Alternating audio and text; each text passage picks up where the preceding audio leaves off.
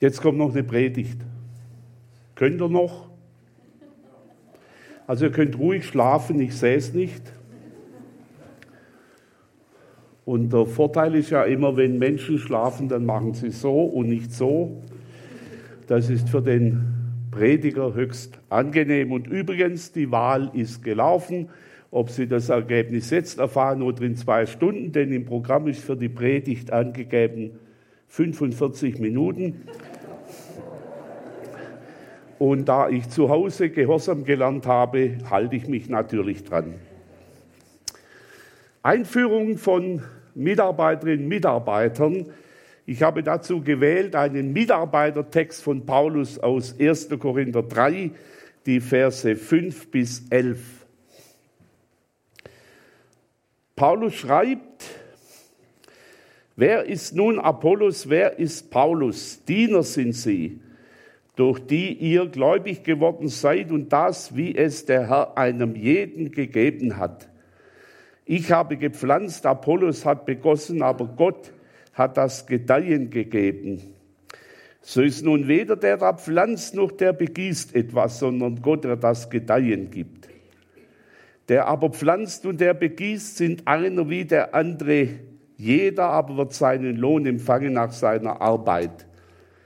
Denn wir sind Gottes Mitarbeiter, ihr seid Gottes Ackerwerk und Gottes, ba und Gottes Bau. Ich, nach Gottes Gnade, die mir gegeben ist, habe den Grund gelegt als ein weiser Baumeister. Ein anderer baut darauf. Ein jeder aber seht zu, wie er darauf baut. Einen anderen Grund kann niemand legen, außer dem, der gelegt ist. Welcher ist Jesus Christus?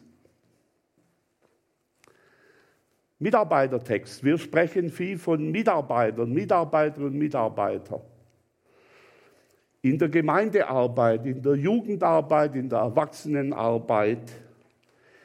Aber doch heute am Wahlsonntag eine ganz kleine Einlassung auf diesen Anlass. Wenn ich es recht sehe, sind die Menschen, und zwar alle Menschen, grundsätzlich zur Mitarbeit berufen in einer ganz umfassenden Weise. Ich nehme dies dem Schöpfungsbericht auf der ersten Seite der Bibel. Die erste Aussage über den Menschen ist, dass Gott die Menschen zu seinem Ebenbild geschaffen hat. Und die Ebenbildlichkeit meint ja nicht, dass wir alle aussehen, wie Gott aussieht. Wie Gott aussieht, wissen wir gar nicht. Sondern die Ebenbildlichkeit meint in diesem Zusammenhang, dass Gott die von ihm geschaffenen Menschen über seine Schöpfung einsetzt. Sie sind gleichsam die Verwalter von Gottes Werk.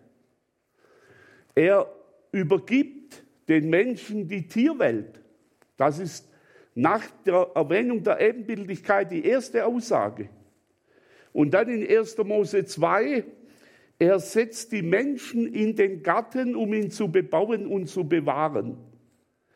Völlig unabhängig, ob das den Menschen bewusst ist oder nicht, sind wir alle in umfassendster Weise Mitarbeiter Gottes. Ob nun in der Welt und in den weltlichen Berufen oder in der Gemeinde sind wir zur Mitarbeiterschaft berufen über Gottes Werk. Denn diese Welt, diese Schöpfung ist Gottes Schöpfung. Und die weltlichen Berufe sind dazu da, diese Schöpfung zu bebauen und zu bewahren. Ich würde mir sehr wünschen, dass das bewusster wird in unserem Volk und dass es auch bewusst wird, das wäre ja mein Traum allen, die heute gewählt wurden, dass wir nicht an unserem Werk arbeiten, sondern Gottes Werk. In diesem Sinne die umfassende Berufung zur Mitarbeiterschaft. Und ich denke, das wird auch in der nächsten Zeit eine Rolle spielen. Ich bin zutiefst überzeugt, dass wenn Corona, Gott schenke es, abklingt, das herausfordernde politische Thema der Klimawandel ist. Die Schöpfung Gottes bebauen und bewahren. Das ist nicht nur ein Menschen, ein Christenauftrag, es ist ein Menschheitsauftrag. weil es in der Schöpfung, in der Grunderschaffung des Menschen seine Verwurzelung hat. So, jetzt war jetzt mein Beitrag zur Politik. Jetzt aber zu dem Mitarbeitertext in 1. Korinther 3 ein paar Anmerkungen, ein paar Punkte. Ein erstes Freude und Dankbarkeit. Gott beruft je und je immer wieder neue Mitarbeiter und Mitarbeiter für den Bau seiner Gemeinde. Wenn es nicht so wäre, wäre es mit der Gemeinde 20 Jahre nach Jesus auf gewesen. 2000 Jahre Gemeinde- und Kirchengeschichte. Eine Geschichte unzähliger Berufungen. Und dass wir das heute hier erleben mit der Einführung von Mitarbeitern, ist für mich große, große Freude und Dankbarkeit. Und das gilt nicht nur für die Hauptamtlichen, das gilt für alle. Was wären die Hauptamtlichen ohne die anderen? Das muss man mal hochrechnen. Wie viel Prozent liefern die Ehrenamtlichen? Da kommen nicht mal die mehreren Hauptamtlichen in diesem großen Bezirk mit. Sie haben ihre besondere Aufgabe, aber sie sind nicht alleine. Und das ist etwas Schönes, das zu erleben, dass es weitergeht. Ich bin hierher gefahren, im Auto neben mir ist ein Ruhestandsprediger ausgestiegen. Jürgen, darf ich das sagen? Dann habe ich gedacht, vielleicht freut sich der Jürgen heute mit mir. Nicht Ruhestand, ich werde in zehn Monaten auch in diesen schönen Stand eintreten. Und dann freue ich mich, dass junge Menschen weitermachen, dass es weitergeht, dass Gott Menschen beruft. Vergangenen Mittwoch und Donnerstag hatten wir in unserem Verband LGV die Einführung die Einsteigertage für die, die jetzt neu anfangen in diesem Herbst. 17 Personen. Ein Teil davon Absolventen der Ausbildungsstätten, andere, die auf irgendeine Weise Quereinsteiger sind bei uns im Verband. Toll! Da freue ich mich riesig drüber. Und natürlich nicht nur bei uns im Verband, sondern generell, wenn das geschieht. Freude und Dankbarkeit. Gott beruft Mitarbeiter. Ein zweites. Dieser Text beschreibt unterschiedliche Begabungen. Die Eingeführten sind ganz unterschiedlich. So wie jeder Mensch ein Unikat ist, ist jede Mitarbeiterin, jede Mitarbeiter ein Unikat. Gott schafft individuell. Das ist wunderbar. Und so sind auch die Begabungen unterschiedlich. Dieser Text aus dem 1. Korintherbrief, 1. Korinther 3, ist aus demselben Brief, aus dem dann 1. Korinther 12 bis 14 der größte biblische Abschnitt über die Frage der Gaben ist, die Paulus ausführlich beschreibt und behandelt. Reichtum und Notwendigkeit der Verschiedenheit, so ergänzen wir uns und nur so können wir die Aufgaben in der Fülle wahrnehmen. Nicht Gott schuf, das ist mir leider viel zu selten berücksichtigt. Gott schuf die Menschen zu seinem Bild und er schuf sie als Mann und Frau. Ebenbild Gottes sind wir nicht als Einzelne, sondern als Team. Weil keiner alleine das tun kann, was Gott will. Weil wir Geschöpfe sind mit aller Begrenzung. Nur Gott könnte es alleine machen. Und deshalb braucht es die Vielfalt der Mitarbeiter und Mitarbeiter, die Vielfalt der Gaben und der Begabungen. Das ist Reichtum und Notwendigkeit, weil keiner alleine alles kann. In der Vielzahl der Mitarbeiterinnen und Mitarbeiter, auch bei den Hauptamtlichen, hat dieser Reichtum der Verschiedenheit auch eine Gefahrenseite, nämlich die Gefahr des Vergleichens. Und zwar vor allem die Nachfolger mit den Vorgängern. Das möchte ich ganz offen ansprechen. Nicht der Hintergrund für 1. Korinther 3 in der Gemeinde in Korinth, warum Paulus dies gerade nach Korinth schreibt, ist, dass es dort Mitarbeiterparteiungen gab. Die eine Gruppe war für Paulus, die andere für Apollos, die dritte für Petrus, dann gab es sogar noch eine Christuspartei. Also fast so ähnlich wie bei uns im Land. Und dagegen schreibt Paulus 1 Korinther 3. Die Gefahr des Vergleichens. Und keiner ist wie sein Vorgänger und keine ist wie seine Nachfolgerin. Das gibt es nicht. Und hier den Wert des Einzelnen mit seiner Gabe schätzen zu lernen, ich glaube, das ist immer wieder wichtig zu entdecken. Ich komme schon zu drittens von meinen 27 Punkten.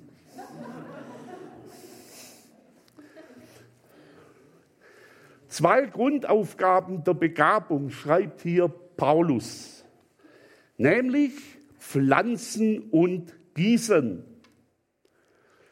Und Paulus beschreibt sich als der, der gepflanzt hat. Paulus ein Gemeindegründer bei seinen vielen, Mission, vielen drei Missionsreisen. Wir können jetzt statt Pflanzen und Begießen auch sagen Gemeindegründung und Gemeindebau. Nun, liebe Mitarbeiterinnen und Mitarbeiter hier im Bezirk Schopfloch, ihr habt ja es mit keiner Gemeindegründung zu tun. Hier bestehen Gemeinden. Aber ich könnte jetzt auch andere sagen zum Glauben führen und im Glauben wachsen helfen. Und wenn das nicht gelingt, auch bei bestehenden Gemeinden, dass Menschen neu zum Glauben kommen, dann gibt es irgendwann ein biologisches Ende einer Gemeinde. Also auch in bestehenden Gemeinden, auch wenn wir da nicht von Gemeindegründung sprechen, braucht es die glaubensweckende Verkündigung und die glaubensweckende Gabe. Sonst werden die leeren Stühle nicht voller, sondern noch mehr Stühle werden leer. Beides brauchen wir. Und für beides gibt Gott Gaben. Es gibt Menschen, die in einer unglaublichen Freiheit ihren Glauben bekennen. Da gibt es keinen Friseurtermin, wo nicht den, über den Glauben gesprochen wird. Ja, das gelingt ihnen ganz natürlich, nicht gekünstelt. Und andere, die sich da sehr schwer tun, die eine andere Gabe und damit auch Aufgabe haben. Beides brauchen wir konkurrenzlos. Die zum Glauben führende Gabe und die den Glauben vertiefende Gabe. Und das wünsche ich uns in unseren Gemeinden, dass diese Gaben vorhanden sind, entdeckt werden, gefördert werden und wie gesagt, konkurrenzlos zum Einsatz kommen. Viertens, was alle Mitarbeiter und Mitarbeiter verbindet. Gott gibt das Gedeihen. Und das setzt unserem Wirken eine Grenze, und ich sage es jetzt etwas zugespitzt, das setzt auch unserem Wert eine Grenze. Ich habe den Text nach meiner nach wie vor Lieblingsübersetzung Luther gelesen. Den Eingang müsste man präziser übersetzen, nicht wer ist nun Apollos, wer ist Paulus, sondern was. Also nicht maskulin, männlich, auch nicht feminin, weiblich, sondern sachlich. Was ist nun Paulus? Was ist Apollos? Mitarbeiter, ja. Was können sie tun? Sie können pflanzen und begießen, aber Gott gibt das Gedeihen. Und dann schreibt Paulus, so ist nun weder der Pflanz noch der begießt etwas, sondern Gott, der das Gedeihen gibt. Warum macht er hier Mitarbeiter so klein? Weil es Konkurrenz gab, weil es Parteiungen gab, weil es Vergleich gab. Und deshalb, das Entscheidende tut Gott. Wir sagen, an Gottes Segen ist alles gelegen, jawohl. Aber bitte auch hören. Paulus hat gepflanzt, Apollos hat begossen. Ich weiß nicht, wer alles seinen Garten hat. Wie ist denn bei Ihnen im Frühjahr? Also bei mir ist so, da fallen immer die Tomatenstocksetzlinge vom Himmel. Ja? Und dann kommt der Regen, ich muss weder pflanzen noch begießen. Ja, Sie haben es gemerkt. Gott will unsere Mitarbeit pflanzen und begießen, wie in der Landwirtschaft. Die Tomaten kommen nicht vom Himmel, man muss sie einpflanzen, das ist unser Job. Aber Gott gibt das Gedeihen. Und an Gottes Segen ist alles gelegen. Im Blick auf die Garten- und Landarbeit, im Blick auf unsere Berufe, im Blick auf die Bewahrung, im Blick auf die Gemeindearbeit. Denke, dass Paulus das Bild aus der Garten- und Landarbeit nicht umsonst gewählt hat. Dieser Vergleich ist hervorragend. In diesen Wochen wird das Erntedankfest wieder gefeiert. Ein Erntelied, da heißt es, wir pflügen und wir streuen den Samen auf das Land, doch Wachstum und Gedeihen steht in des Himmels Hand. Genau so ist es. Und so ist es auch für unsere Mitarbeit. Und wenn wir uns darüber einig sind, dann ist es ein ganz hoher Beitrag für unser Miteinander weil wir dann gemeinsam diesen Auftrag tun, den Jesus für uns vorgesehen hat, im Wissen, er gibt den Segen. Fünftens und letztens, die anderen 22 Punkte lasse ich weg. Der Schlussvers, Vers 11. Neues Bild vom Bau, Hausbau. Markus, dein Vers. Hä? Aber beim Raussuchen habe ich nicht an dich gedacht. Einen anderen Grund kann niemand legen, außer dem, der gelegt ist, welcher ist Jesus Christus. Gott sei Dank haben wir eine gemeinsame Vorgabe. Gott sei Dank haben wir ein gemeinsames Fundament. Sonst würde jeder sein Fundament machen und sein Häusle bauen. Jesus ist die Vorgabe. Jesus ist uns vorgegeben. Jesus und sein Wort. Das ist der Grund für uns alle gemeinsam.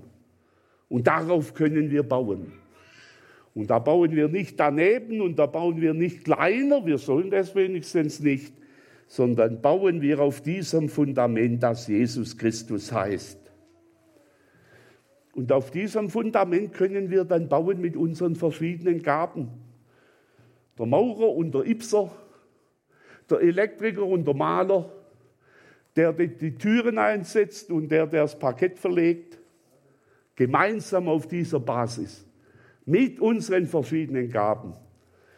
Und liebe Mitarbeiter und Mitarbeiter hier im Bezirk Schopfloch, ob haupt- oder ehrenamtlich, das wünsche ich euch.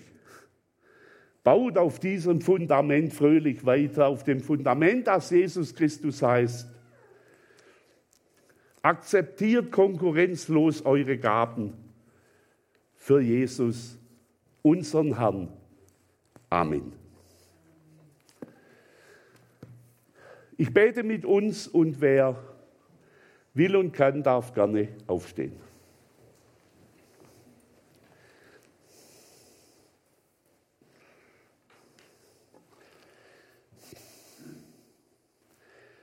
Lieber Jesus Christus, du Herr deiner Gemeinde, die Sache ist dein, Herr Jesus Christ, die Sache, an der wir stehen.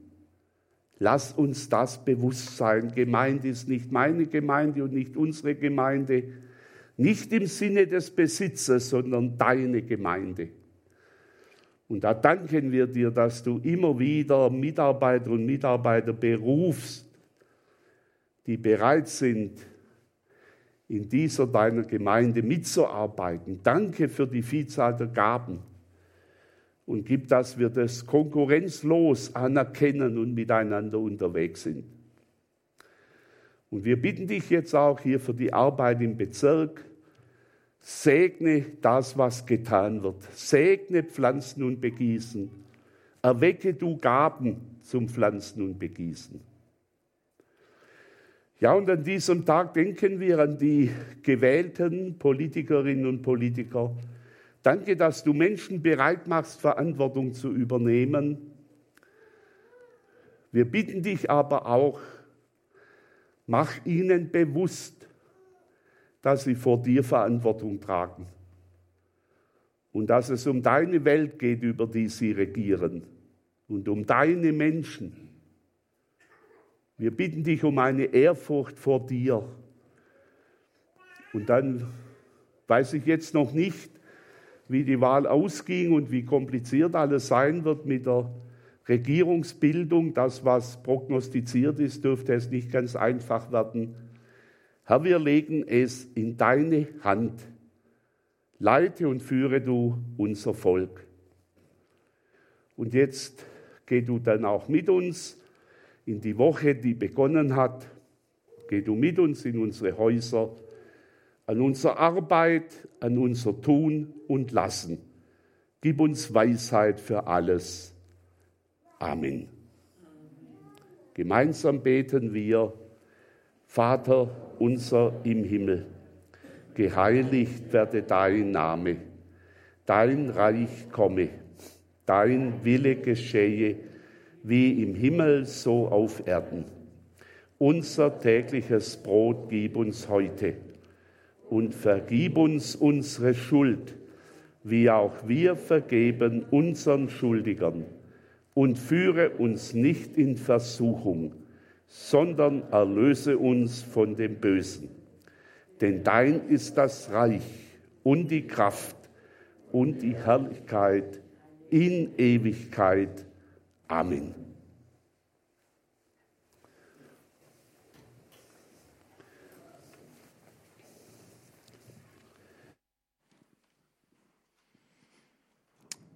Vielen Dank.